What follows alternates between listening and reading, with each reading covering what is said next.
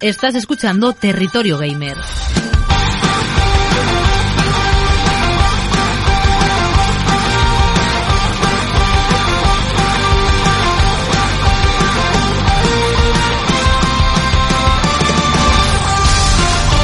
¿Qué tal amigas, amigos? Buenos días, buenas tardes, buenas noches, bienvenidas, bienvenidos a Territorio Gamer. Ya sabéis, vuestro podcast de, cultu- de cultura friki, de entretenimiento, donde hablamos sobre todo de videojuegos. Antes de empezar el podcast, saludos de un servidor Raúl Buigues alias el Capitán Nómada. Vamos a recordar las vías de escucha de este podcast, ya sea en directo, en diferido o donde queráis. En directo, en Twitch, twitch.tv barra Capitán Nómada, donde hacemos directos de Territorio Gamer, del Tecnolelo, el podcast de tecnología y sobre todo del podcast Espacio Nómada, podcast de, cultura friki y de entretenimiento, donde junto con Alex Sánchez, todos los viernes también en Twitch, hacemos programa en directo.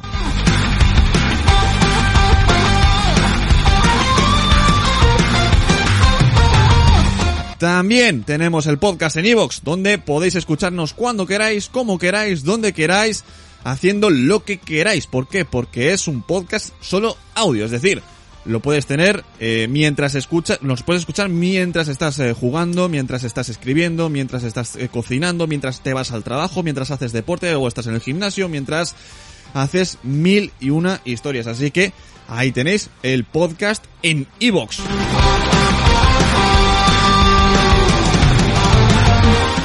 Recordaros también que tanto Territorio Gamer como Espacio Nómada estamos nominados a los premios Evox de la audiencia 2021. Lo único que tenéis que hacer es acudir al link que tenéis en el chat de Twitch o en la descripción de Evox y votarnos. Cuesta dos minutos. Lo que único que tenéis que hacer es introducir vuestro correo electrónico, responder un par de preguntas muy sencillas y luego iros a la sección 9, a ocio, y buscar tanto Territorio Gamer como Espacio Nómada. En Territorio Gamer sale una foto con mi cara, por si no os dais cuenta, y en Espacio Nómada sale el logo de Espacio Nómada.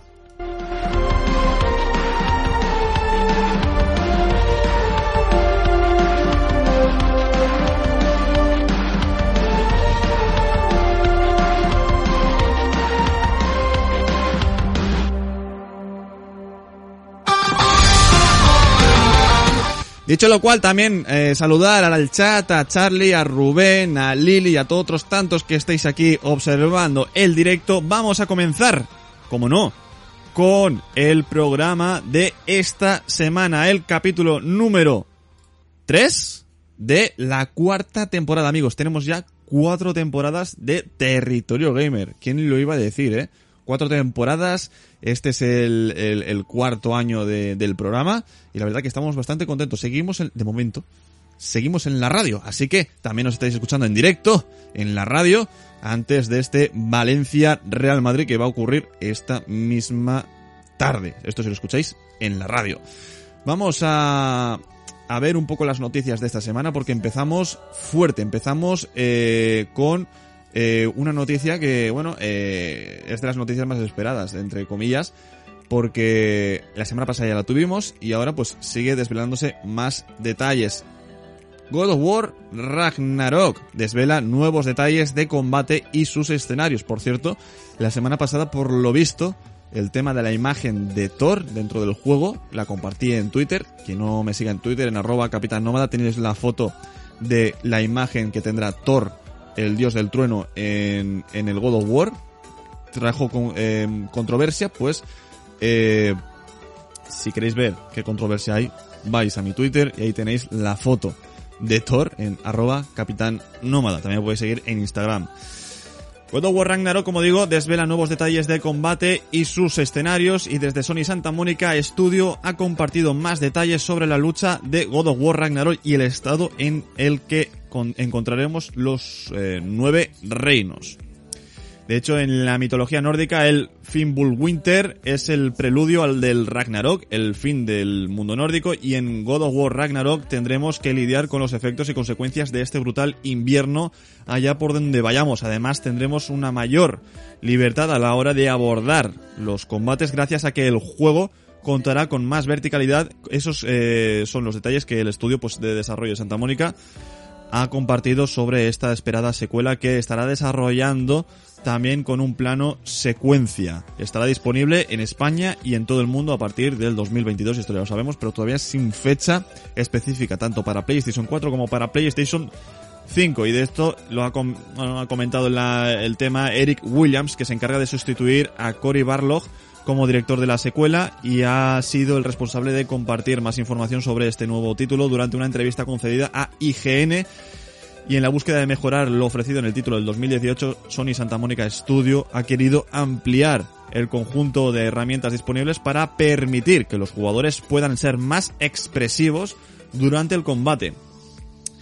Eh, dice que estamos intentando darle más expresividad al, eh, al jugador y por lo tanto, pues bueno, pues tenemos un, un título que esperamos mucho de él. Vamos a citar palabras textuales de Williams. Había un método para ambos juegos, se refiere tanto al God of War 2 y Ghost of Sparta. Había un método para ambos juegos que era tomar la base y luego decir, ¿sabes qué? Profundicemos en el fanservice. Por tanto, eh, esperemos que pase lo mismo con eh, eh, God of War Ragnarok. Dice, vamos a ampliar la variedad, pero no solo para tener más, sino para que este, para que esté estructurado todo de manera más apropiada. Para mí, que es la primera vez, voy a tomar las lecciones de historia del pasado y las usaré para intentar hacer eso. Entonces en Ragnarok lo que estamos tratando de hacer específicamente con Kratos es que estemos, estamos intentando darle mucha más expresividad al jugador.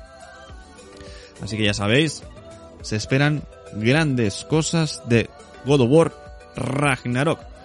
Pasemos a la siguiente noticia que tiene mucho que ver con Kojima, porque Kojima cuando, ya sabéis, eh, habla, sube, sube el pan. Y Kojima dice que quiere eh, hacer juegos que cambien en tiempo real. Ya sabéis que su último título, el Dead Stranding, pues tuvo opiniones de lo más variadas, ¿no? Desde que era un simulador de, de, de, de Delibero hasta que, bueno, pues era el juego de, la historia, por así decirlo. En una entrevista concedida a una revista japonesa, Hideo Kojima ha explicado que quiere crear juegos que cambien según el lugar donde vive una persona o cómo piensa. Algo complicado, ¿eh? La intención del director es crear videojuegos que sean o que se vean afectados por las particularidades vitales de cada persona que lo juegue para evitar que todo el mundo esté jugando exactamente al mismo juego Incluso afirma literalmente, cuando finalmente hemos conseguido que personas de distintas edades y ocupaciones de todo el mundo jueguen al mismo juego, todos, y quiero decir todos, están jugando al mismo. También dice que lo que quiero hacer son juegos que cambien en tiempo real, algo que cambie según el lugar donde vive una persona o cómo piensa. También más adelante eh, saca a colación eh, Boktai de Sun is the in Your Hand, un videojuego que él mismo produjo en 2003 para Game Boy Advance y que contaba con una particularidad única, un sensor de luz en el cartucho que medía la, luminosidad del espacio en el que jugabas. Al tratarse de un juego en el que enemigos eran vampiros, ese sistema propiciaba que salieses eh, fuera a jugar, debido a que la cantidad de luz solar se aplicaba en el juego para derrotar a los vampiros. Al juego cambia dependiendo, el juego, perdón, cambia dependiendo de dónde jugaste y a qué hora jugaste. Una mecánica como esa conecta los sistemas creados por el ser humano y la vida real, explica Hideo Kojima. Así que habrá que esperar a ver qué hace con Kojima Productions, a ver si es una secuela de Dead Stranding, a ver si vemos eh, eh, que eh, trabaja para otra empresa como por ejemplo Microsoft, no lo sabemos, es un estudio independiente de momento, así que veremos lo que hace el bueno de Hideo Kojima de aquí en el futuro. Ya tenemos clickbait para el podcast, porque ya sabéis que cada vez que ponemos Hideo Kojima en el título o en las etiquetas, esto es eh, jauja. Siguiente noticia. Esta semana se anunciará otro retraso de un juego importante según un rumor. Entre los que especulan Battlefield 2042, Far Cry 6, Halo Infinite o Elden Ring. Yo tampoco tomaría esta noticia al pie de la letra porque suelen eh, fallar más que una escopeta de feria. Eh, de hecho, mira, el misterioso, esto es una actualización, el misterioso retraso era el de Battlefield 2042, que se lanzará un mes más tarde de lo previsto. De hecho, de hecho, esta noticia la tenemos aquí. Battlefield 2042 retrasa su lanzamiento un mes al 19 de noviembre. Electronic Arts y DICE han publicado un comunicado en el que anuncian su ambicioso shooter se lanzará casi un mes más tarde de lo previsto a PC, PlayStation 5, PlayStation 4, Xbox Series X, Series S y Xbox One.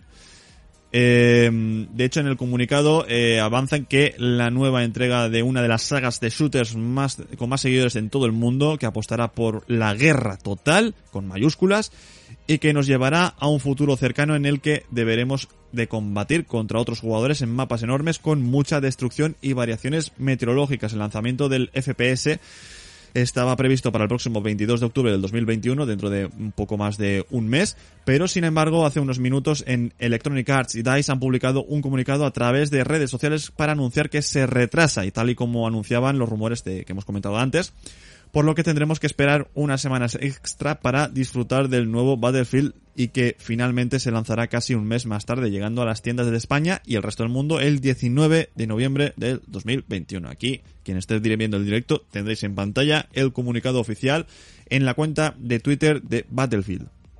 Ahí tenéis, Battlefield se retrasa casi un mes. Más, eh, bueno, esta música la voy a cambiar, lo siento, eh, no la voy a poner nunca más. O sea, la tengo que borrar de la lista, por favor. Otra noticia, Kiichiro Uraka, director ejecutivo de Capcom USA, USA y Europa, ficha por Sony. Urata fue responsable de Capcom en Occidente durante la última década y ahora se encargará de las relaciones entre PlayStation y los socios. En pantalla tenéis la cara del señor, del buen señor, que ahora es eh, trabajador de Sony, Kiichiro Uraka, que fue director ejecutivo de Capcom USA y Capcom Europa, se ha unido a Sony Interactive Entertainment como vicepresidente senior y jefe de Japan Asia Partner Development and Relations Division. Madre mía el nombrecito. La tarjetita debe ser gigante, la tarjeta de presentación digo. Aunque Sony no ha revelado mucho más, su puesto indica que será uno de los responsables de acuerdos con los socios de PlayStation en Japón y el resto de Asia, una tarea que antes realizaba Japan Studio, productora de títulos de Front Software y otros estudios. Urata trabajó en Capcom durante una década, desde 2011 hasta el pasado agosto, y también fue director corporativo. Una de sus apariciones más conocidas en las redes sociales de los últimos años fue un breve clip en el que decía Capcom is back, eh, tras el éxito de Resident Evil 2 Remake, Monster Hunter World y Devil May Cry 5. Algunos de los títulos recientes que más ventas y críticas positivas han dado a la compañía japonesa a nivel internacional. Antes de entrar en Capcom, trabajó en la división japonesa de entretenimiento de Microsoft entre 2002 y 2011. Ahí tenéis el tweet del mensaje de, eh, de Urata eh, diciendo que Capcom está eh, de vuelta. Eh, con esta noticia, pues Sony seguirá apoyando los juegos japoneses, algo que está muy, muy, muy bien. Vamos con otra noticia, otra, otro anuncio, bueno, anuncio no, otro tráiler, porque este tráiler se hacía de rogar. Vamos a pausar un momento en la música porque vamos a ver y escuchar el nuevo tráiler de Star Wars Hunters, que nos da la bienvenida a la arena con un espectacular tráiler. El juego de combate de arena basado en el universo de Star Wars y gratuito estará disponible en Nintendo Switch y dispositivos móviles el próximo 2022. Vamos con ello.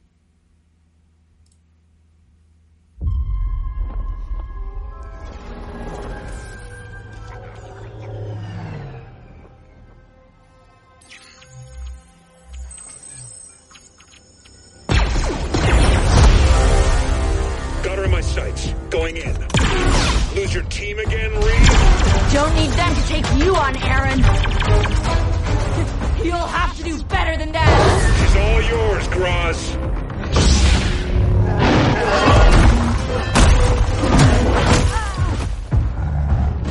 For the Empire!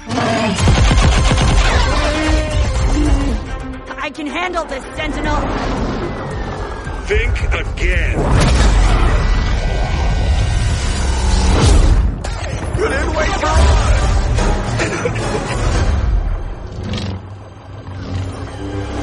Feel the light side, Sith! It's now or never! Agreed! It ends here! Looks like we do this together! Let's show them what we got! Front time! Targets acquired. On my mark! It doesn't get closer than this. Down to the last 30 seconds. Fantastic! What a great night, Alex!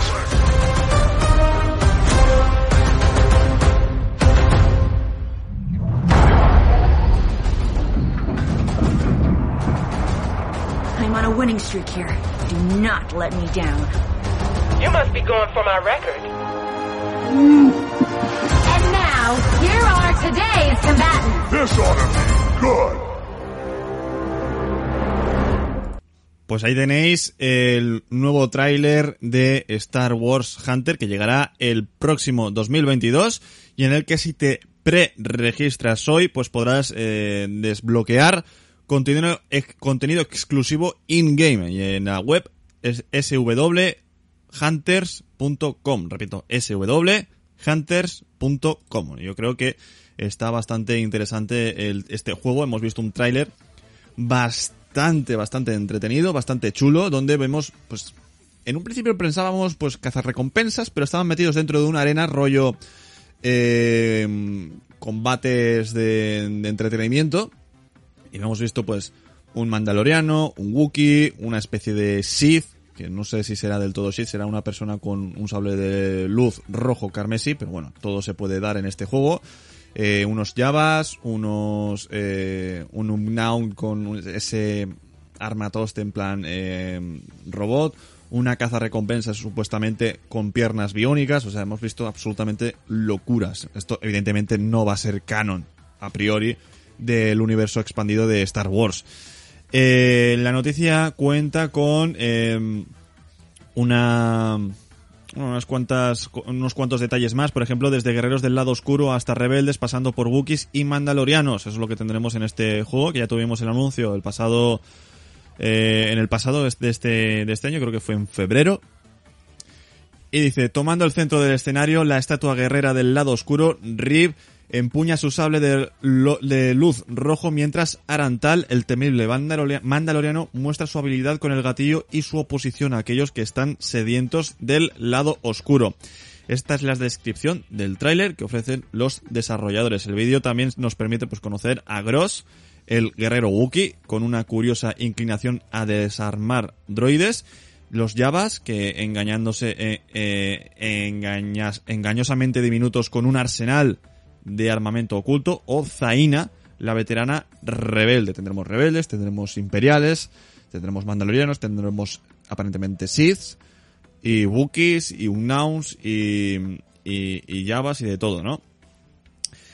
Eh, el centro del mando que se sitúa sobre la acción, eh, bueno, es lo que citan aquí eh, textualmente, dice, los usuarios competirán como atrevidos cazarrecompensas, como héroes de la rebelión o como defensores del imperio caído en un juego de acción que sumerge a los jugadores en un vertiginoso y visualmente asombroso título de Star Wars. Apuntan también que eh, este sobre este título recordemos que está disponible a partir del 2022 para dispositivos móviles y para Nintendo Switch. Es un free to play.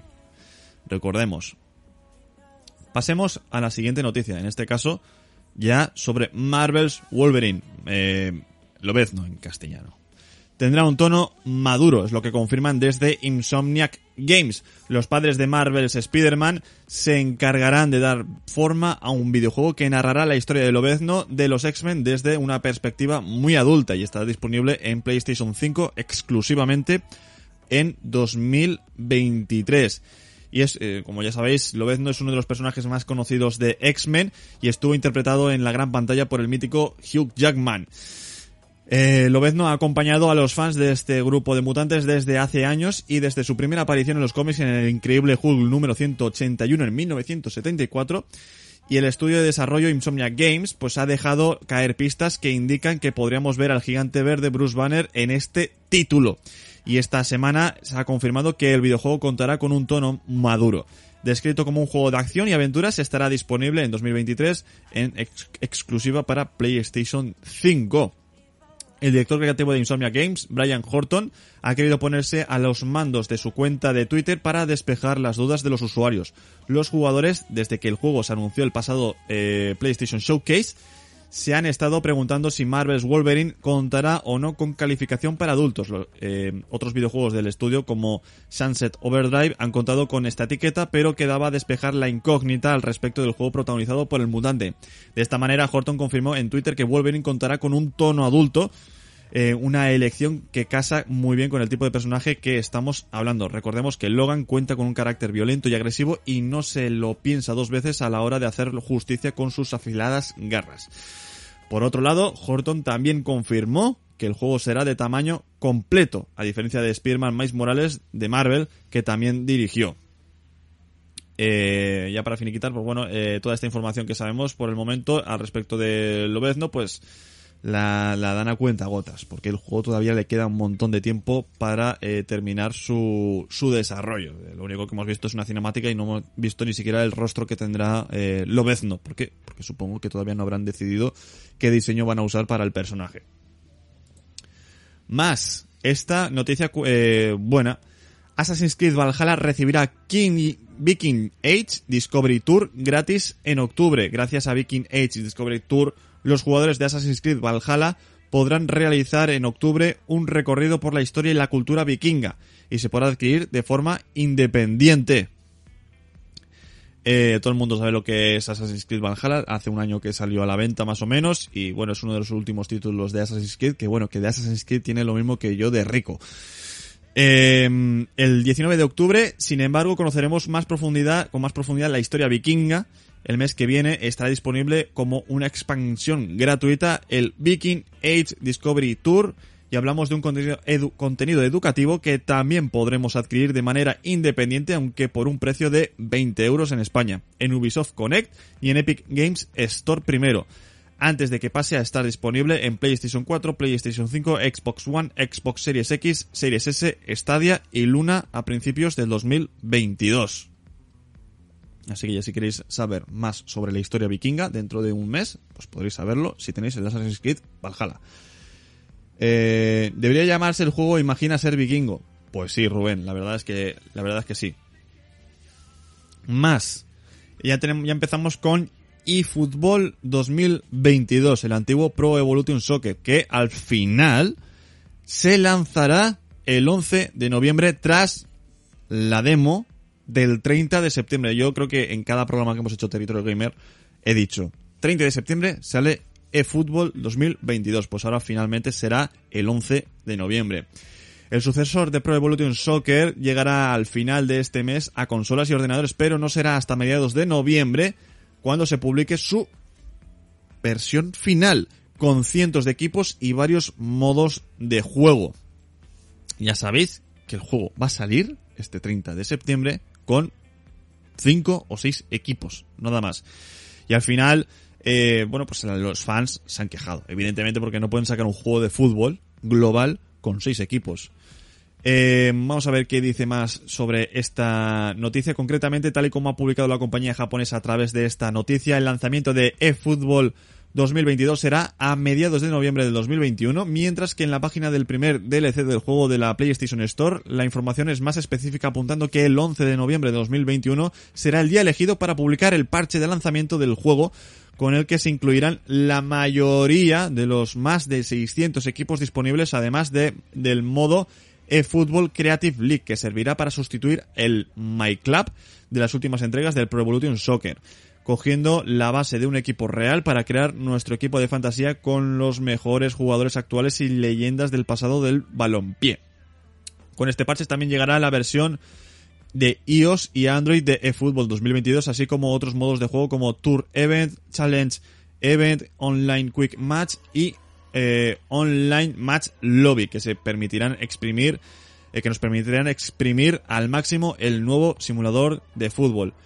Eh, bonus para los jugadores de Play, de Play Evolution Soccer 2021 y precarga eh, para los compradores de Evolu eh, eFootball 2022 Premium Player Pack Junto al anuncio de la fecha para el parche de lanzamiento de eFootball. También eh, tenemos eh, otras novedades como que los jugadores de Pro Evolution Soccer 2021 tendrán ciertos bonos de veteranos dependiendo de los hitos logrados en esta entrega, obteniendo monedas para el título de este año y teniendo la opción de fichar a los siguientes jugadores leyenda. La lista es esta. Oliver Kahn, portero. Defensas podéis fichar a Roberto Carlos, Puyol, Campbell o Beckenbauer. Centrocampistas podréis fichar a Beckham, Vieira o Nakata. Y delanteros, pues Romario, Diego Forlán o Filippo Inzaghi. Eh, y poco más que añadir sobre este título que la verdad es que yo creo que va a ser un desastre. O sea, eh, no sé cómo lo pretenderán, pero eh, supuestamente van a haber crossplay entre dispositivos móviles y videoconsolas, algo que no entiendo mucho. Tampoco entiendo mucho la calidad que va a tener en los dispositivos móviles. eh, porque si tiene baja calidad en los dispos- dispositivos móviles, ¿qué calidad tendrá en los eh, en las videoconsolas? Y, y lo de los parches, ¿no? Eh, cada dos por tres parche, parche, parche. Que salga el juego a medias. Empezamos bien, empezamos bien. Es un título que no necesitará que cada año te lo compres, porque es gratuito, pero veremos, veremos. Eh, también tenemos sus requisitos mínimos de eFootball eh, para eh, PC. Vamos a hacer esto un poquito más grande. Si tenéis un ordenador mínimamente preparado, preparado podréis jugar al fútbol de Konami. Vamos a ver los requisitos mínimos. Sistema operativo Windows 10 de 64 bits. Microprocesador Intel Core i5 de 2300 o una AMD FX 4350, esto es lo mínimo. Memoria RAM de 8 GB, una tarjeta GeForce GTX 660 Ti o una Radeon XD 7790 y 50 GB de almacenamiento de, de disco duro. Pero los requisitos recomendados son los siguientes. El Windows 10, que ya he comentado antes, Intel Core i5 7600 o AMD Ryzen 5 de 1600, 8 GB de memoria RAM, una GeForce GTX 1060 o una AMD Radeon RX 590 y 50 GB de memoria disponible. Obviamente quienes deseen jugar a 4K, pues con mayor fluidez necesitarán ordenadores muchísimo más potentes. Eh, tampoco necesita grandes eh, eh, grandes prestaciones, ¿no? Eh, la GTX 1060 tiene muchos años ya y, y la, el, el i5 de, de Intel 7600 tampoco es tan, tan nuevo, ¿no? Yo creo que con que te- el ordenador te lo hayas preparado hace 2-3 años, yo creo que ya podrás jugar de sobra, si es que quieres jugar a este título. Pero bueno. Eh, seguimos con más, porque Valve, ya sabéis, la que está a cargo del Steam Deck, ya está enviando dev kits, kits de desarrollo, para eh, que los estudios de desarrollo pues puedan desarrollar juegos también pensando en el Steam Deck. Desarrolladores de todo el mundo, también cita, comenzarán a recibir los kits de desarrollo en de Steam Deck próximamente, ya que Valve ha anunciado que ya han enviado el primer lote limitado. Steam Deck, como ya sabéis, ya está en camino, aunque todavía no a nuestros hogares desafortunadamente, sino a los estudios de desarrollo que solicitaron los kits de desarrollo a la compañía de Gabe Newell. Ha sido la propia Valve quien ha anunciado que los kits están de desarrollo están eh, viajando hacia las manos de aquellas desarrolladoras que se han interesado en llevar sus videojuegos a este híbrido entre videoconsola y PC. Y lo ha hecho con un artículo en su blog oficial en el que también ha dejado ver sus nuevas imágenes de la máquina. Vamos a comentar el, comunicado. Todo empaquetado y listo para desarrolladores. Podemos leer en el artículo publicado en el propio Valve que también dice este es uno de los lotes limitados de kits de desarrollo de Steam Deck que se enviarán hoy para que nuestros socios prueben sus juegos. Explican y aclaran además que las portátiles que recibirán los desarrolladores son las mismas que llegarán a nuestras manos. Estas versiones de prueba y verificación nos permiten conectar a los desarrolladores con unidades que son funcionalmente idénticas a las que os enviamos. De hecho, aquí tenéis, eh, quien esté viendo el directo, pues una de las fotos que han publicado, ¿no? Con el Steam Deck eh, y un teclado justo enfrente. Eso sí, las versiones comerciales llegarán un poco más tarde que estos kits de desarrollo. Steam Deck abrió su primera tanda de reserva a mediados del mes de julio, ya lo comentamos aquí en Territorio Gamer, poco después de su anuncio oficial y se agotaron prácticamente de inmediato. Quienes consiguieron hacerse con una de esas primeras unidades recibirán su portátil a partir de diciembre de este mismo año. Mientras que a día de hoy las nuevas reservas ya marcan la fecha de envío para después del segundo trimestre del 2022, según la propia página de reserva de Steam. Precisamente estos kits de desarrollo de Steam Deck que han comenzado a enviarse hoy ayudarán a afinarlo todo de cara a su lanzamiento oficial a finales de año, dado que todavía, esto cita textualmente el comunicado, estamos en las etapas finales de desarrollo, el programa DevKit nos brinda la oportunidad de guiar a los desarrolladores a través del proceso de llevar sus juegos a Steam Deck al mismo tiempo que continuar recopilando sus comentarios mientras nos preparamos para el lanzamiento oficial a final de año. A día de hoy, según Valve, funcionan con todos los juegos de Steam. Recordemos los precios. El modelo de 64 GB cuesta 419 euros en España. El modelo de 256 GB cuesta 549 euros y el último, el más caro, es de 679 euros con 512 GB. MNVMe SSD. Eso es todo acerca de el Steam Deck. Más. Cyberpunk 2077 recibe el parche 1.31 solucionando errores en PC, Stadia y consolas. La actualización optimiza el uso de la memoria de la GPU, de la gráfica, en consolas PlayStation, hace que las superficies mojadas como carreteras se vean más realistas y arregla bugs. CD Projekt Red ha anunciado que la actualización 1.31 de Cyberpunk ya está disponible en todas las versiones, ya lo sabéis, y se trata de un parche menor que arregla problemas en el gameplay, en las misiones, en los gráficos y en la interfaz, a la vez que optimiza el uso de la memoria de la GPU en consolas PlayStation, nos indica el efecto que pudiera tener en el rendimiento. Entre los errores solucionados respectivos al gameplay que no afectaban a todos los jugadores, se menciona el eh, que al mejorar un ítem de una misión en la anterior versión del objeto no se eliminaba del inventario. Otro problema que hacía la habilidad de ciertas armas de recargar más rápido hacía justo lo contrario. Se ha corregido que V se quedaba bloqueado en la animación de caída al estrellarse con una moto si tenía el talento roca y se ha corregido la altura del salto cargado. Además, se ha ajustado, según la dificultad elegida, lo rápido que detectan los enemigos a V. También se ha corregido problemas con misiones principales y secundarias.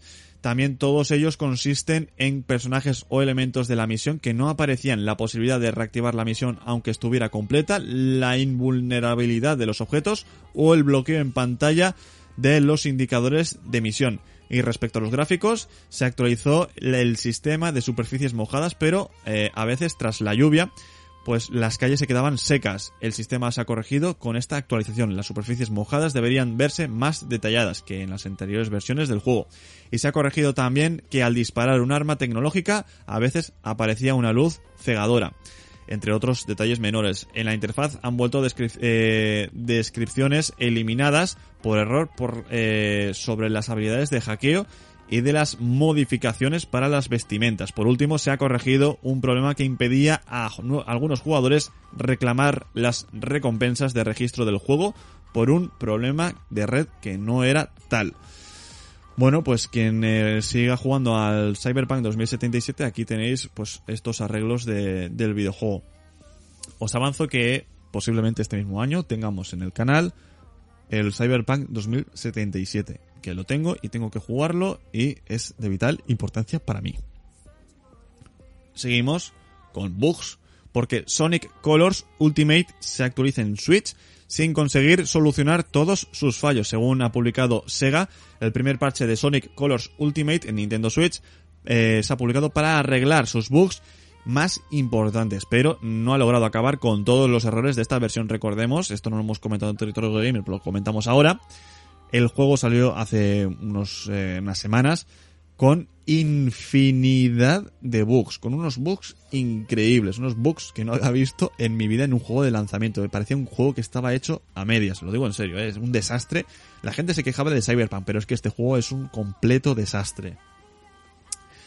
La remasterización del plataformas en tres dimensiones original de Wii se puso a la venta la semana pasada en PlayStation 4, Xbox One, PC y Switch. Bueno, pero yo vi los bugs, los vi antes, ¿eh? La versión eh, de la híbrida de Nintendo se lanzó con varios problemas técnicos de los que se quejaron los jugadores y Sega prometió solucionar con un parche. Pues bien, esa actualización ha llegado y pese a que elimina la mayoría de los fallos, todavía no está del todo libre de bugs. Algunos de los errores más importantes se producían al entrar y salir de los niveles del juego, lo que provocaba graves distorsiones en los gráficos e incluso alteraba el modelado del propio Sonic dando lugar a escenas delirantes que hacían de Sonic Colors Ultimate un título completamente injugable en Nintendo Switch. Ahora parece que esos bugs se han solucionado gracias al parche publicado por Sega, pero todavía no se ha terminado de arreglar todos los fallos que presenta eh, esta versión del remaster. Eh, no sé si en este vídeo se podrán ver algunos de los bugs que, tenía el, el, videojuego. Ahora veremos. Eh, vamos a ver, un segundo. Eh, de momento no noto nada en este vídeo, así que tampoco esperemos gran cosa. Ya lo veremos en el canal de Twitch, en twitch.tv barra Capitán Nómada, y veremos qué fallos tenía eh, eh, Sonic Colors. Pero vamos, yo he visto cosas en Twitter que son un completo despropósito. ¿eh? No, yo, yo veo esos fallos en un videojuego y no los saco a la venta en la vida. Estamos también de cumpleaños. Nintendo GameCube cumple hoy 20 años desde su lanzamiento en Japón y yo todavía estoy buscando la mía que no sé dónde está. Si en mi pueblo, si en mi casa, si en el trastero, no sé dónde está mi Nintendo GameCube. Por favor, aparece, vuelve a casa. Vieja amiga. Aunque en España llegó a, a, meses más tarde, el 14 de septiembre del 2001 se lanzó Nintendo GameCube en Japón, la consola que sucedió a Nintendo 64 y precedió a la exitosa Nintendo Wii. Eh, toca nostalgia, amigos. Eh, cada dos por tres tenemos noticias así. Nos hacemos viejos los que hemos vivido estas épocas. Eh, yo fui uno de los afortunados en tener eh, la Nintendo GameCube y la verdad es que me lo pasé muy bien con esta videoconsola. Dice Rubén, por carteles, no, por carteques eh, no, por carteles por la calle de la Cube, a ver si alguien te, ah, que ponga carteles eh, en la calle de la GameCube. Anda que no eche horas de, de, vicio. Es que le echamos unas horas, yo tenía el Rogue Squadron 3, eh, el FIFA 2005, eh, el Matrix, el videojuego de Matrix yo lo tenía, estaba muy guapo ese juego. Y, y muchos otros títulos que, que estaban para esta consola. El Spider-Man 2 también lo jugué en la GameCube una consola con juegazos, efectivamente. Luego ya aparte pues teníamos el, Luigi's Mansions, que es con el que salió la, la videoconsola, que yo personalmente no, no lo pude, no lo pude tener. Pero bueno, el Zelda Twilight Princess, también el Star Fox Adventures. Eh, encima venía, a mí me vino con eh, el, un Zelda eh, de, no me acuerdo qué, cuál de todos, de Nintendo 64 y me venía en CD para jugarlo en GameCube, estaba muy bien. El Metroid Prime, evidente, efectivamente, eh, un montón de juegazos y eh, hay que encontrarla. Hay que buscarla, hay que encontrarla y hay que traerla de vuelta a casa. Eh, lo único que tengo ahora mismo de esta videoconsola es el Rogue Squadron que lo tengo ahí guardado, pero que no es el Rogue Squadron que me compré. Este es el Rogue Squadron que me lo compré de segunda mano por nostalgia porque no encontraba el mío. El F0 GX, efectivamente también. También el Tales of Symphonia. Está muy bien también este juego. Eh, hay una lista de los 10 mejores juegos de, Nintendo de Nintendo GameCube. Eh, se podría destacar, aquí también destacan, por ejemplo, el Super Smash Bros. Melee, que tuvo 7,41 millones de copias vendidas, el Mario Kart Double Dash, el Super Mario Sunshine, que también era muy bueno, el Zelda eh, de Wind Waker, o el Luigi's Mansion, que hemos mencionado anteriormente. También tuvimos el Metroid Prime, como ha dicho Rubén, el Animal Crossing, el Paper Mario, la Puerta Milenaria o Pokémon Colosseum. Eh, ahora me acuerdo, ahora me entero que me acuerdo que no sé qué, que salió una versión mini al estilo de Nintendo Classic Mini. Ah, no, que están eh, desde redes sociales haciendo fuerza para que salga una versión mini. Pues mira, pues yo, yo compraba esa versión mini, eh. Porque saldrían todos estos juegos y espero que también el Rogue Squadron, eh.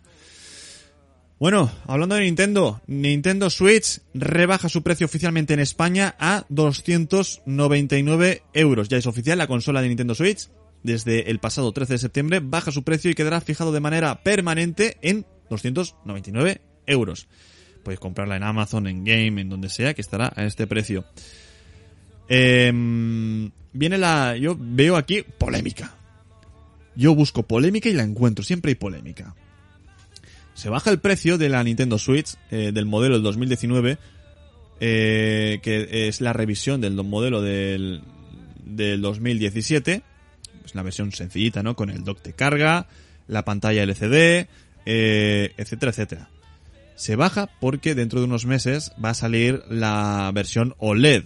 Una versión OLED que saldrá por 350 euros el próximo 8 de, octubre, que es nada, en tres semanitas lo tenemos en, en, en, en las tiendas. Entonces, ¿qué pasa? La, la consola normal, la, la antigua, que valía 330 no tenía sentido, ¿no? Por 20 euros más tenías una consola todavía mejor. Entonces le han bajado el precio a, a la versión antigua. Pero 30 euros la han bajado. Sigue costando 300 euros esta consola que salió en 2017. 2017 ha llovido 4 años. Casi 5. Eh, 30 euros es suficiente. Yo, también teniendo en cuenta que la Nintendo Switch Lite, la que no tiene dock de carga y que es puramente portátil, cuesta 220 euros. Yo creo que la habría bajado 50 euros, no, no 30. Mínimo, ¿eh? Mínimo. Yo, tendría, yo la habría puesto por 280 euros la videoconsola. Que supongo que en el Black Friday estará a ese precio o incluso más barato. De hecho, eh, me voy a esperar al Black Friday porque eh, es una consola que le tengo ganas y a lo mejor en el Black Friday digo, consola para mí, me la pillo. Pero hay juegos que no he jugado todavía y quiero jugar. Y también han anunciado, que lo comentamos la semana pasada, que van a salir también en esta videoconsola juegos de eh, Game Boy, Game Boy Color y creo que también de Game Boy Advance, más allá también de tener juegos de la NES y la Super NES. Eh, algo que está muy bien. Pero eh, falta más. Nintendo necesitamos más. Eh, te lo digo como algo constructivo y como fan de videojuegos y de Nintendo, porque yo era muy fan de Nintendo hasta que me... me hasta que me me. Hasta que PlayStation 2 dijo, vamos a hacer buenas cosas juntos. Y bueno, salieron juegos eh, increíbles para PlayStation 2 y ya a partir de ahí los, los juegos seguían siendo caros y yo no podía comprarlos todos, evidentemente. Entonces tenías que elegir una consola u otra eh, dependiendo de tu situación económica. Algunos ni siquiera podían elegir consola, así que me imaginaros. Eh, a ver qué hacemos con Nintendo Switch. A ver qué hacemos con Nintendo Switch. Y tampoco sabemos cuánta vida útil, o sea, cuánta vida útil, cuánto va a durar hasta que Nintendo diga nueva videoconsola, diferente, nueva generación de Nintendo. No lo sé, ¿eh? Eh, todavía falta bastante tiempo. Continuamos con Nintendo Switch porque aquí en España baja de precio, pero no bajará de precio en Norteamérica a pesar de su rebaja en Europa. La consola híbrida, que ya sabemos que ha reducido su precio a 300 euros, no va a bajar su precio en Estados Unidos. Dice, el plan de ajuste de precios es solo para la región europea. No hay planes de modificar precios de venta recomendado del fabricante para ningún modelo de Nintendo Switch en los Estados Unidos. Esta noticia puede parecer un varapalo para los usuarios norteamericanos, pero si acaso la reducción de los precios en Europa se ha realizado para igualar el precio real de Nintendo Switch entre regiones. ¿Qué significa el precio real? Que en Estados Unidos costaba, eh, por ejemplo, eh, 300 dólares y aquí en España, te, en vez de igualar el precio, ¿no? Porque 300 dólares no son 300 euros. Pues aquí ponen 300 euros. Con PlayStation hacen exactamente lo mismo. En Estados Unidos cuesta eh, 500 euros, per- perdón, 500 dólares. Y aquí en España, ¿qué, ¿a qué precio lo ponemos? ¿A 450? No. Vamos a ponerlo a 500 do- euros también.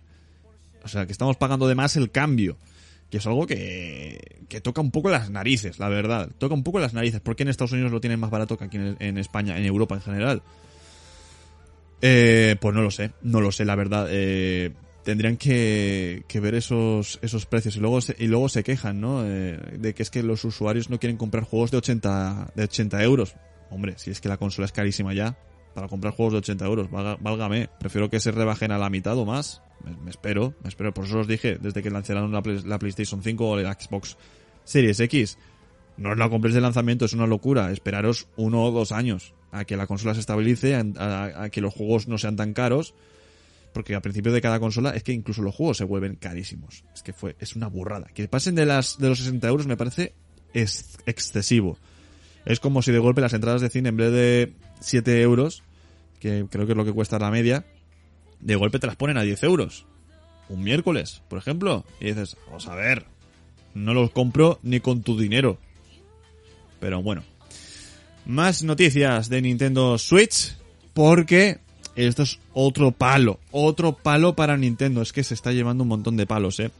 Nintendo Switch recibe el firmware 13.0.0 que permite conectar auriculares Bluetooth después de cuatro años.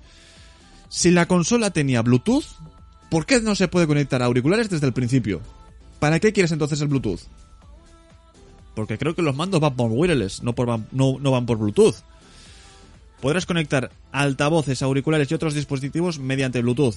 También añade la opción de actualizar la base en el nuevo dock con el puerto LAN y otras novedades.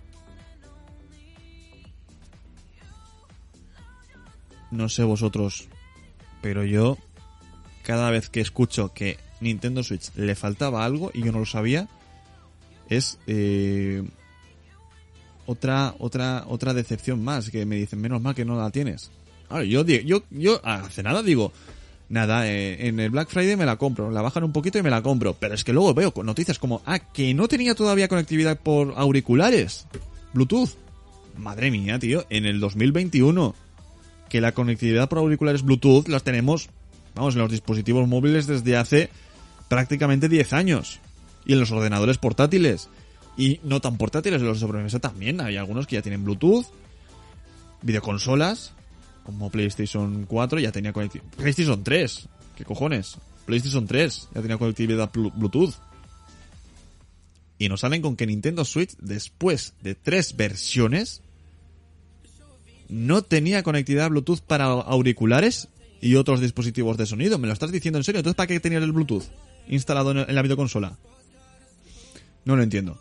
Amigos, no lo entiendo, la verdad. Y esto eh, mosquea bastante. Mosquea mucho. Mosquea tanto que es que se me quitan las ganas de comprarme la Switch. Yo la quiero. Pero es que, estas cosas se me quitan las ganas. Es que no lo entiendo. Nintendo. Hazlo. Hazlo bien. Pero hazlo. En fin. Atención porque eh, se anuncia, bueno, se anuncia, no, se rumorea que las series RTX 40 de Nvidia costarían entre 399 euros, perdón, dólares, y los 2000 dólares, según rumores. Están hablando, pues, eh, hace nada salieron la serie las series 30, ya sabéis, 3060, 3070, 3080, 3090, y ahora ya, un año después, un año y poco después, ya están diciendo que van a salir la- las 4050, 4080, 4000 y pico, eh, 4060. Bueno, pues a- al, lío. Eh, además de preparar la RTX 2060, eh, el relanzamiento con 12 GB de memoria E GDDR6, pues también se rumorea que eh, a mediados de 2022 saldrán las series 40 con unos precios estratosféricos, eh, que pueden llegar hasta los 3.000 dólares, como por ejemplo la RTX 4090. Me parece un precio que, vamos, serán, serán de la NASA estas, estas, estas tarjetas gráficas.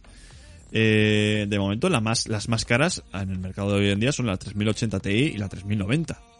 Todas con RTX, con Ray Tracing, pero vamos, uff, y a la mía, que es 3060, ha costado un riñón porque falta stock, que ese es otro de los problemas, falta stock, pero bueno.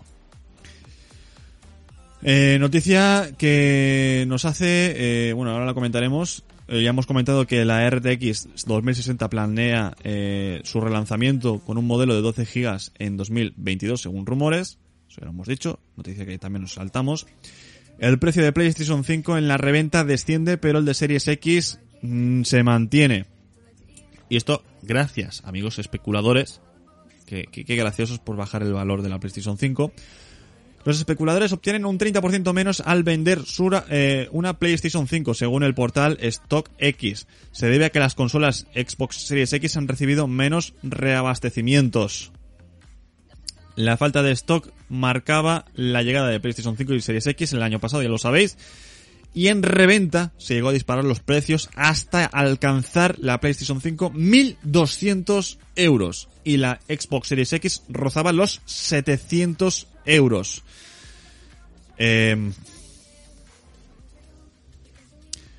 hay una tienda, una cadena de tienda de segunda mano, una cadena de tiendas de segunda mano. Repito, tiendas de segunda mano. No nuevo, segunda mano. Que bueno, que venden videojuegos, productos electrónicos, películas, eh, no voy a decir el nombre, pero a muchos se les vendrá a la cabeza, se vendrá a la cabeza y esto lo comentamos, empieza por C, sí. Eh, a muchos eh, se le viene a la cabeza y me sorprendió, me sorprendió porque el año pasado, el año pasado, en diciembre, poco después de la salida oficial a la venta de PlayStation 5 y eh, Xbox Series X. Nada, pasé por delante de la vitrina y me... Vamos, PlayStation 5 de segunda mano a la semana de, salir la videoconsola de segunda mano por 750 euros la versión sin lector de Blu-ray. Con lector de Blu-ray, 900 euros. En una tienda de segunda mano. Todo el mundo sabe que cuando tú compras una consola de segunda mano, no puede ser más cara que una nueva. Todo el mundo lo sabe. A no ser que sea ya vintage. Si es ya vintage, hace 50 años la videoconsola, pues ahí se entiende que es más difícil encontrar, le suban el precio. Eh, pero hostia, eh, la consola tiene una semana y me la pones más cara que, la, que, comprarme la nueva. Me da igual que no haya stock en el mundo. Es que me da igual, eso es especulación. Y eso es reventa. Si está prohibida la reventa de entradas en el fútbol, imagínate con esto, tío. Es que de verdad. Eh, y eso es ilegal, pero es que sigue ahí. Es que la semana pasada pasé por otra tienda de la misma cadena aquí en Valencia. 750 euros la versión sin CD todavía. Y yo me cago en la leche. Que para llamar a la policía y decir, oye, mira, están timando a la gente. No puedes subir el precio. Es que no se puede, es de segunda mano.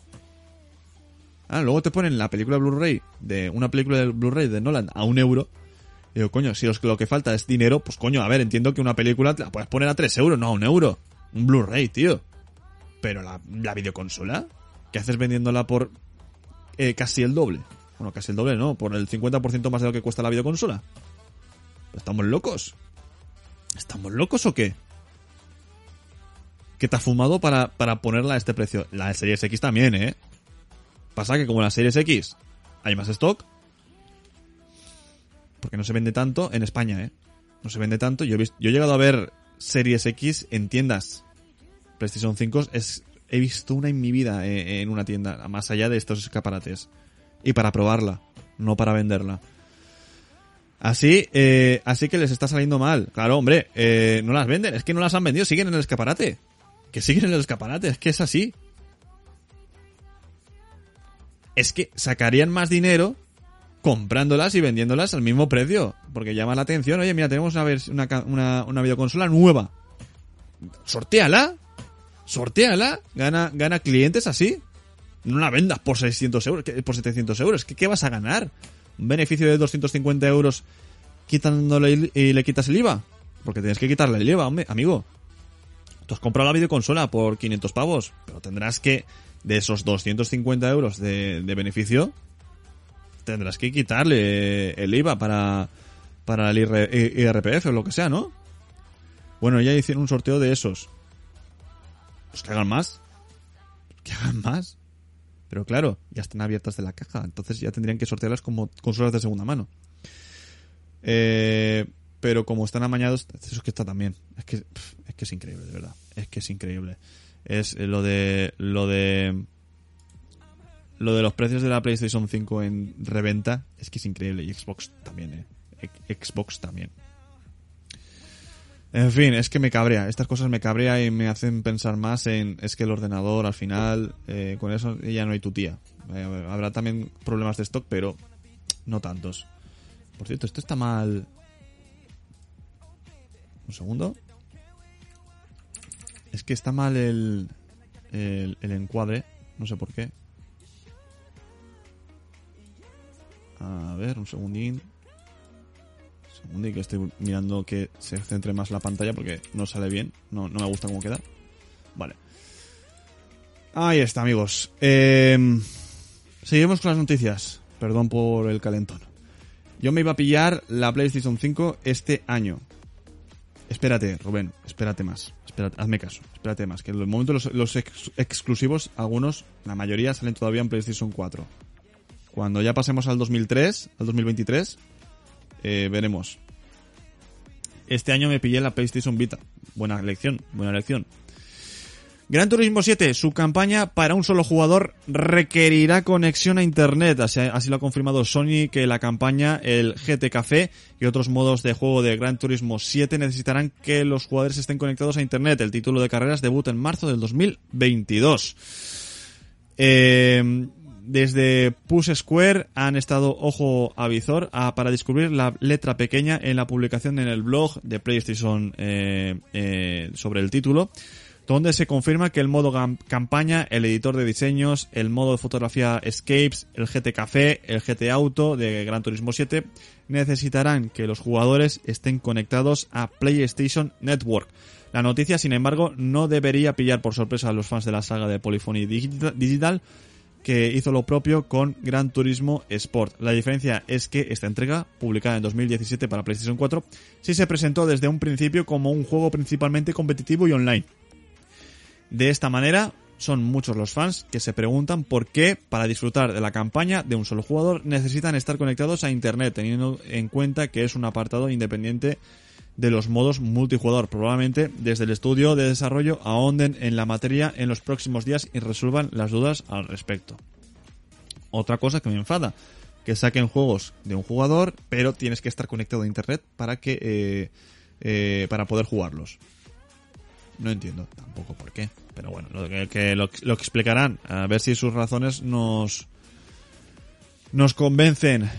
Se filtra un vídeo del juego del Spider-Man 4 cancelado que habría acompañado a la película. Ya sabéis, Spider-Man 4 iba a ser una realidad en 2011 hasta que Sony decidió cancelar la película de Sam Raimi y Tobey Maguire para dar paso a una nueva saga. Radical Entertainment trabajaba en esta adaptación de la película de Sam Raimi, pero cuando se canceló el juego ya no tenía sentido seguir con- adelante con el videojuego. Eh, parte del trabajo se trasladó a Prototype 2. Eh, y vamos a ver un vídeo que, lo siento mucho, los que estéis escuchando el programa en solo audio no lo veréis. Pero eh, bueno, vamos a quitar un momento la, musiquita y vamos a poner el, el vídeo, a ver qué os parece.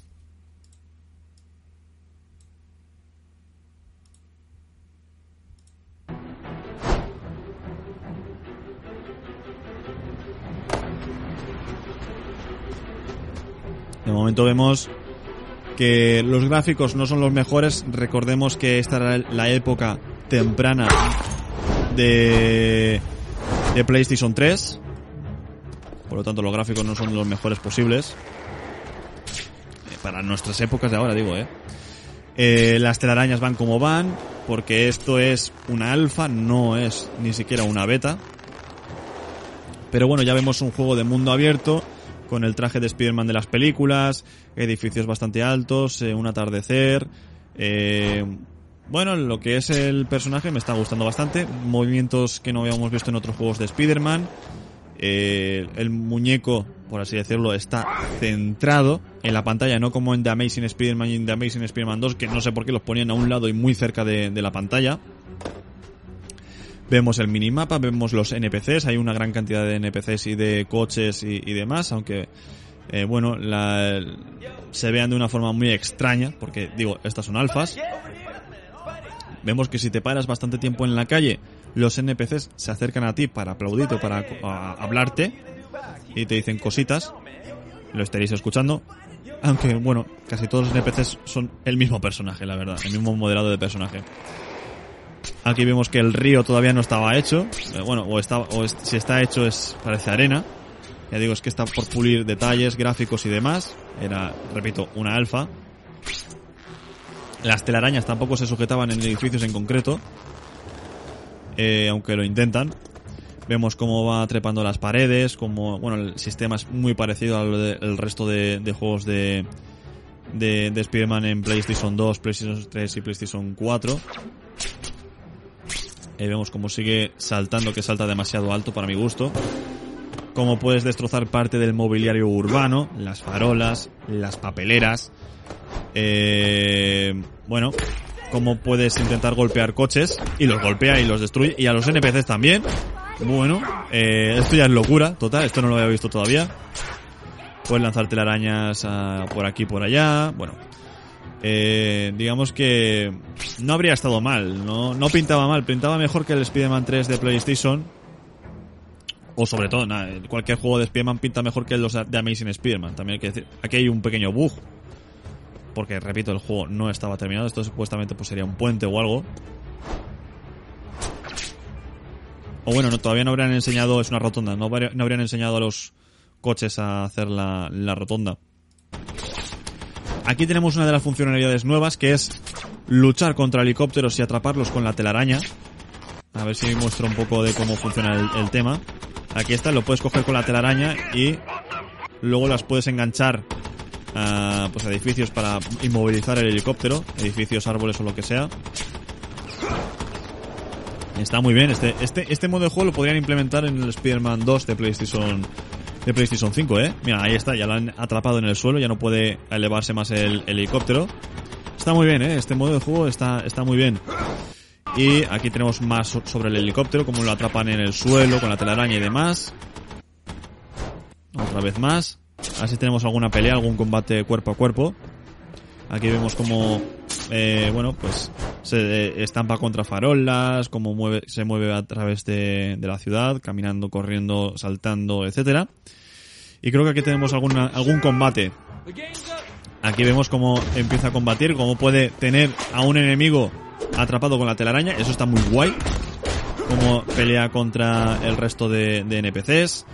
Eh, está muy bien, oye. eh, Mira, aquí tenemos una cómo se sube al cuello de uno y le tira la telaraña en la cabeza para que no pueda ver.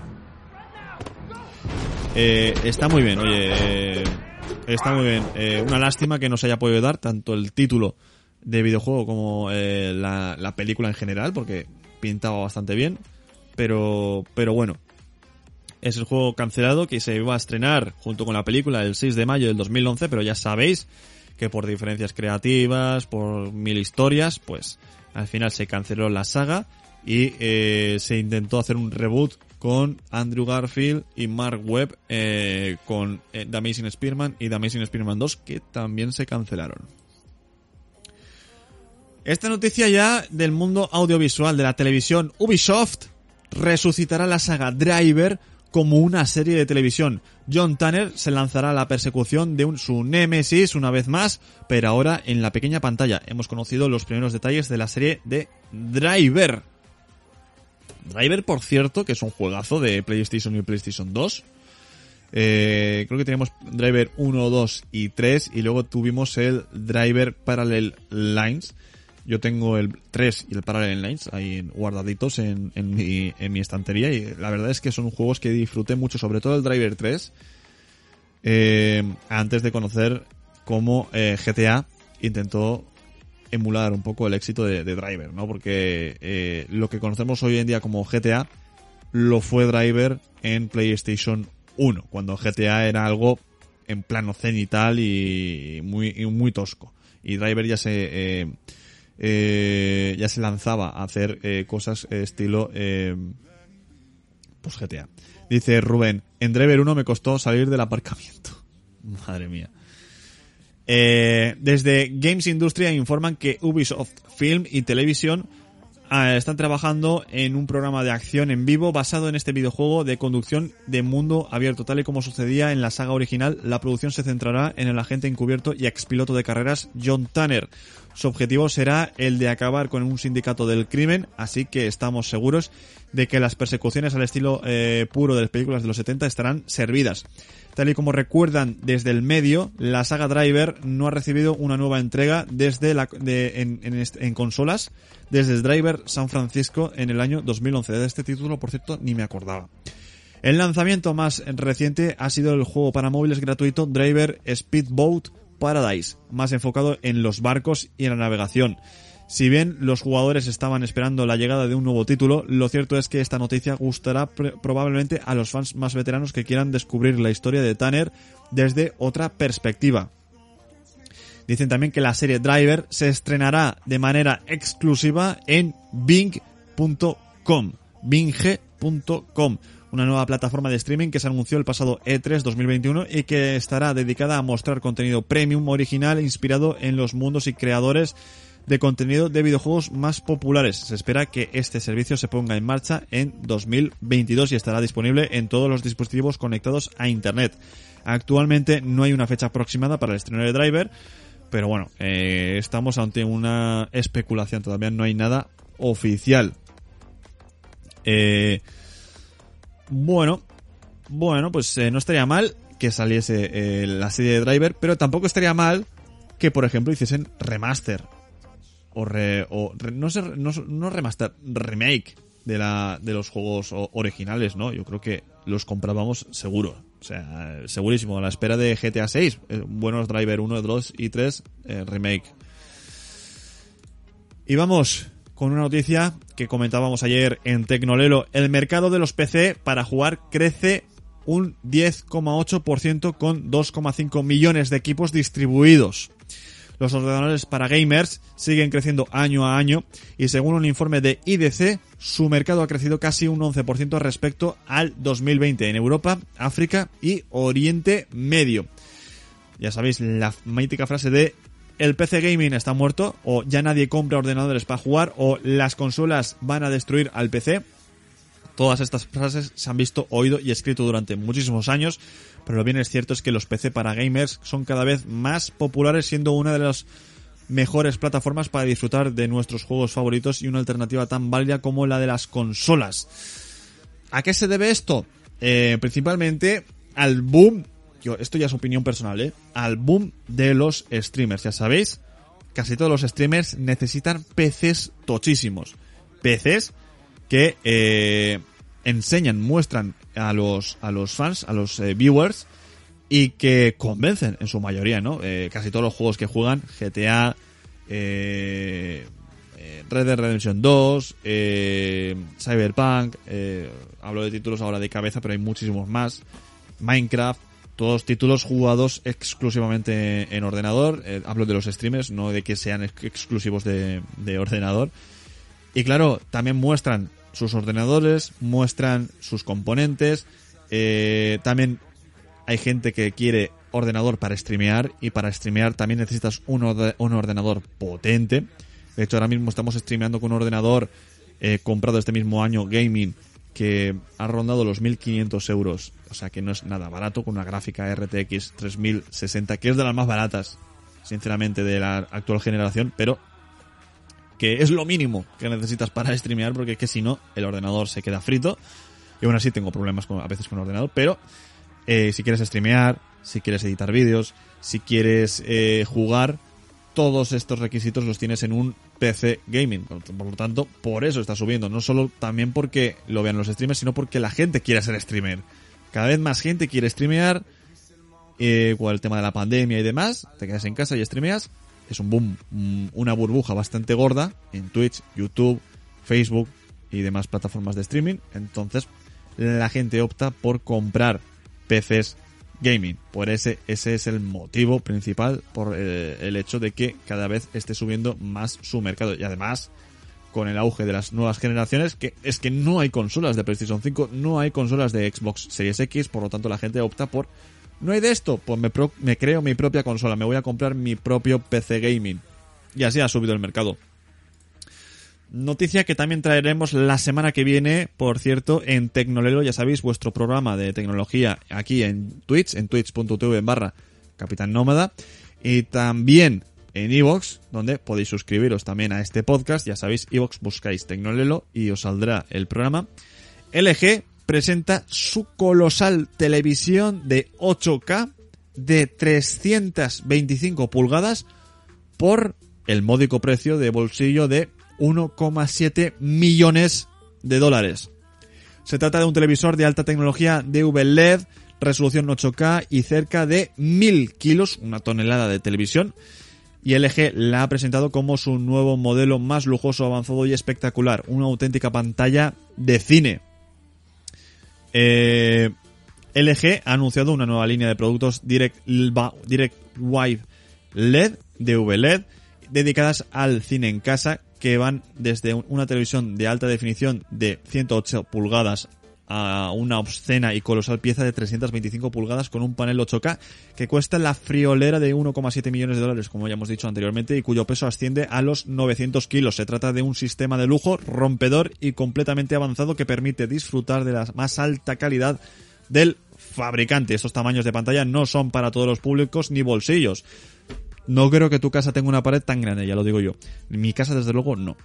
Es decir, son televisores tan grandes y aparatosos que incluso aquellos que puedan permitirse su adquisición, adquisición tienen que buscar un sitio ideal para lucirlos e instalarlos. Las limitaciones son claras y por eso LG se encarga de dejarlo claro. Son aptas para el cine en casa, para pero también para exposiciones, museos, eventos deportivos y un largo etcétera. Estos sistemas usan una tecnología diferente a la habitual ya que en lugar de usar una capa de LCD para crear píxeles e iluminarla con LED, separados, estas pantallas solo usan LED.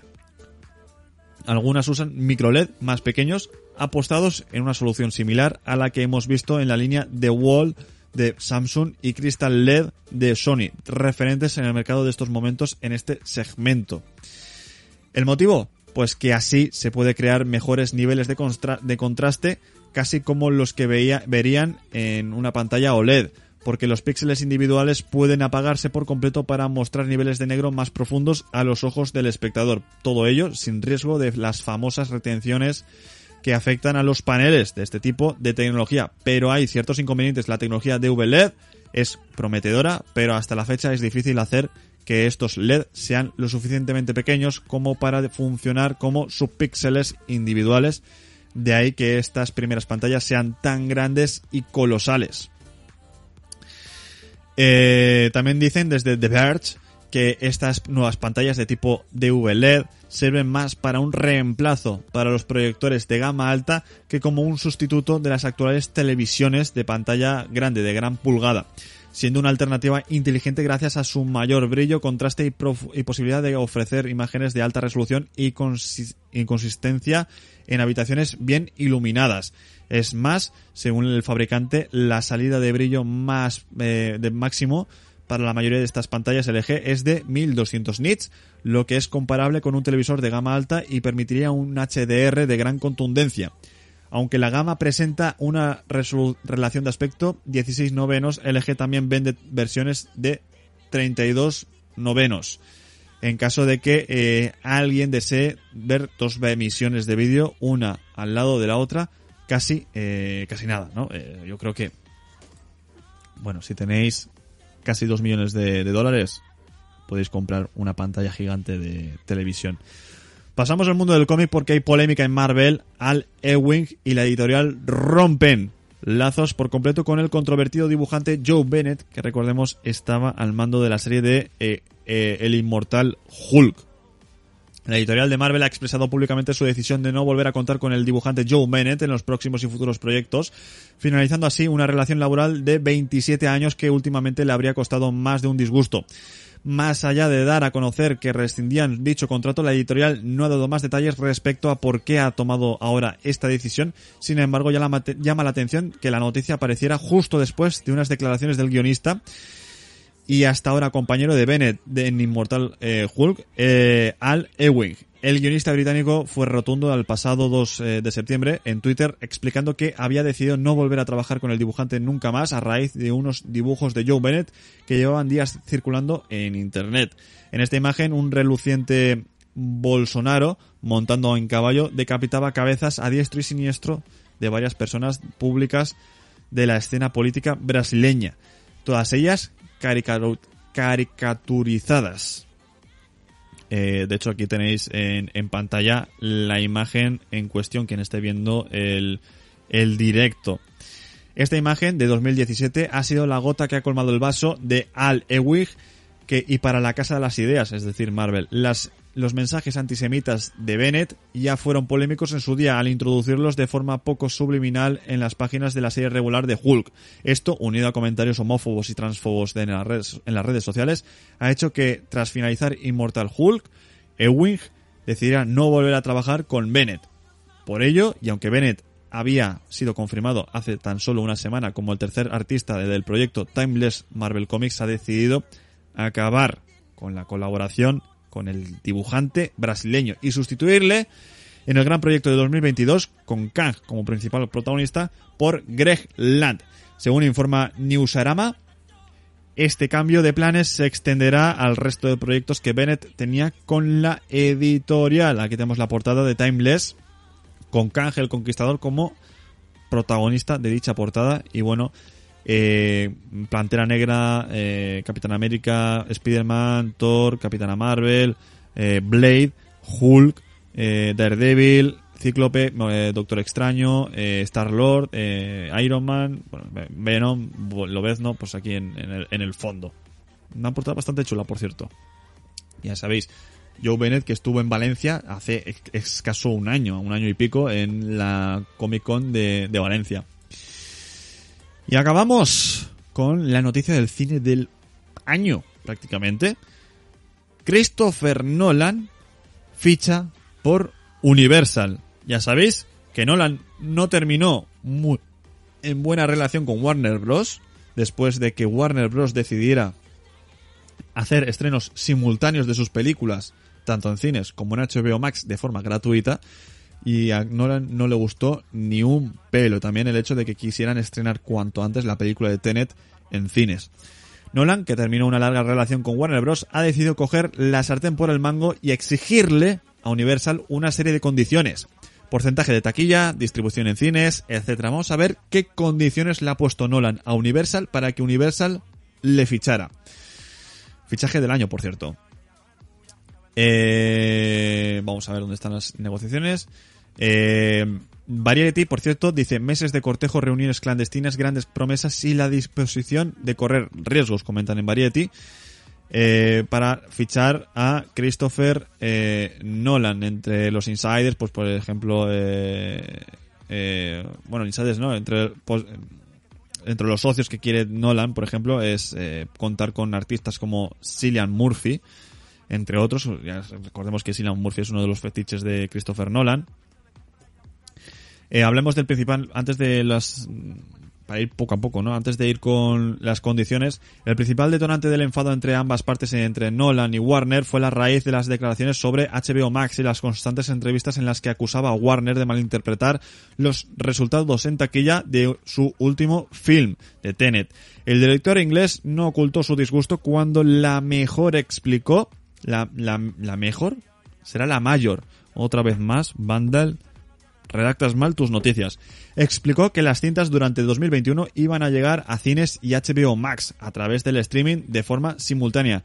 Cita textualmente, algunos de los mejores directores y de las mayores estrellas se fueron a la cama pensando que trabajaban para el mejor estudio de cine y se despertaron trabajando para el peor servicio de streaming. Llegó a declarar Christopher Nolan en una carta abierta distribuida a los medios que no sentó para nada bien a la ejecutiva de Warner.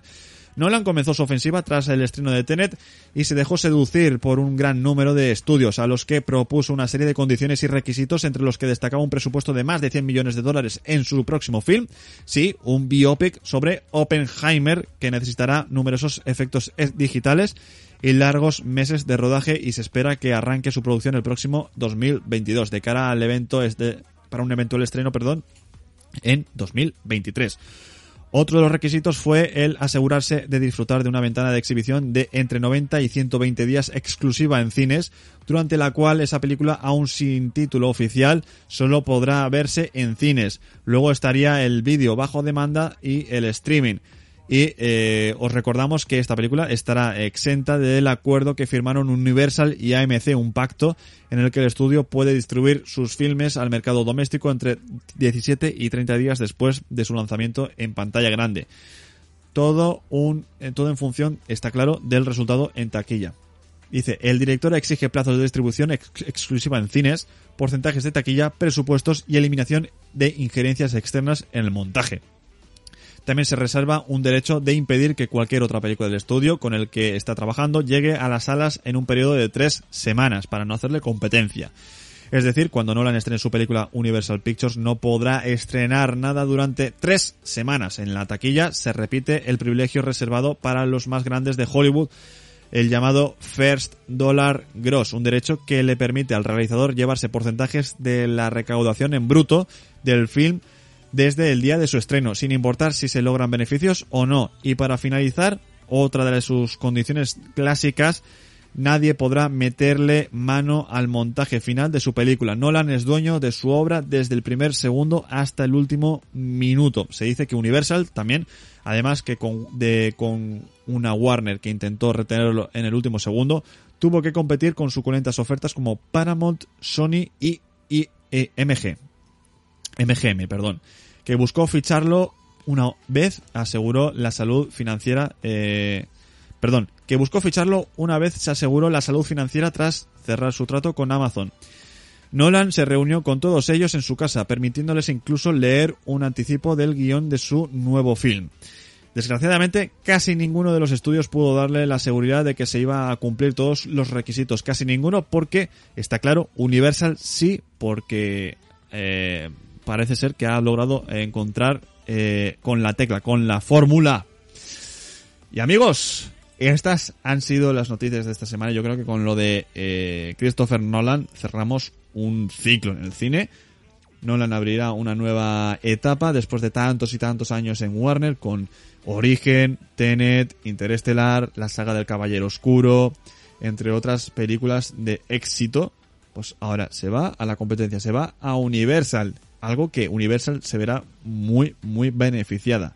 Ya veréis cómo en el futuro eh, tendremos buenas películas de, de Christopher Nolan. Espero que sí. Espero que el director haga buenos films. Ojalá. Será bueno para él y bueno para los man- amantes del cine. Amigos, con esto y un bizcocho nos despedimos hasta la semana que viene. Espero que lo hayáis pasado bien, espero que hayáis disfrutado, espero que hayáis salido informados de este programa. Y os recordamos las vías de escucha una vez más. Twitch.tv barra Capitán Nómada, en donde hacemos los programas en directo, donde es importante que me sigáis, le deis a follow para no perderos ninguno de mis directos, para que os notifiquen en el correo electrónico cada vez que hacemos directo, y sobre todo si queréis aumentar la apuesta y darle a la suscripción, podéis suscribiros en September, 20% de descuento a 3,20 céntimos, 3 euros con 20 céntimos la suscripción. Si eres de Amazon Prime, es totalmente gratuita. Ya si queréis subir la apuesta, podéis mandar mensajes de, de texto con audio, con las donaciones, con los bits o con PayPal. También podéis escucharnos gratuitamente y de forma esporádica cuando queréis, como queréis, donde queráis. En iBox, donde estamos en la votación de los premios iBox. Tenéis link en la descripción para ir y votar tanto a Territorio Gamer como a Espacio Nómada a los mejores podcasts en la, en la sección de ocio de iBox en los premios de la audiencia 2021. Y también podéis seguirme en redes sociales, en Twitter y en Instagram, donde sobre todo en Twitter aviso de cada vez que vamos a hacer directo en Twitch o vamos a hacer programa de, te- de Territorio Gamer, de Espacio Nómada o de Tecnolelo. Tres programas del Capitán Nómada. Un servidor, Raúl Buigues, alias el Capitán Nómada, se despide. Hasta la semana que viene. Un saludo, chao.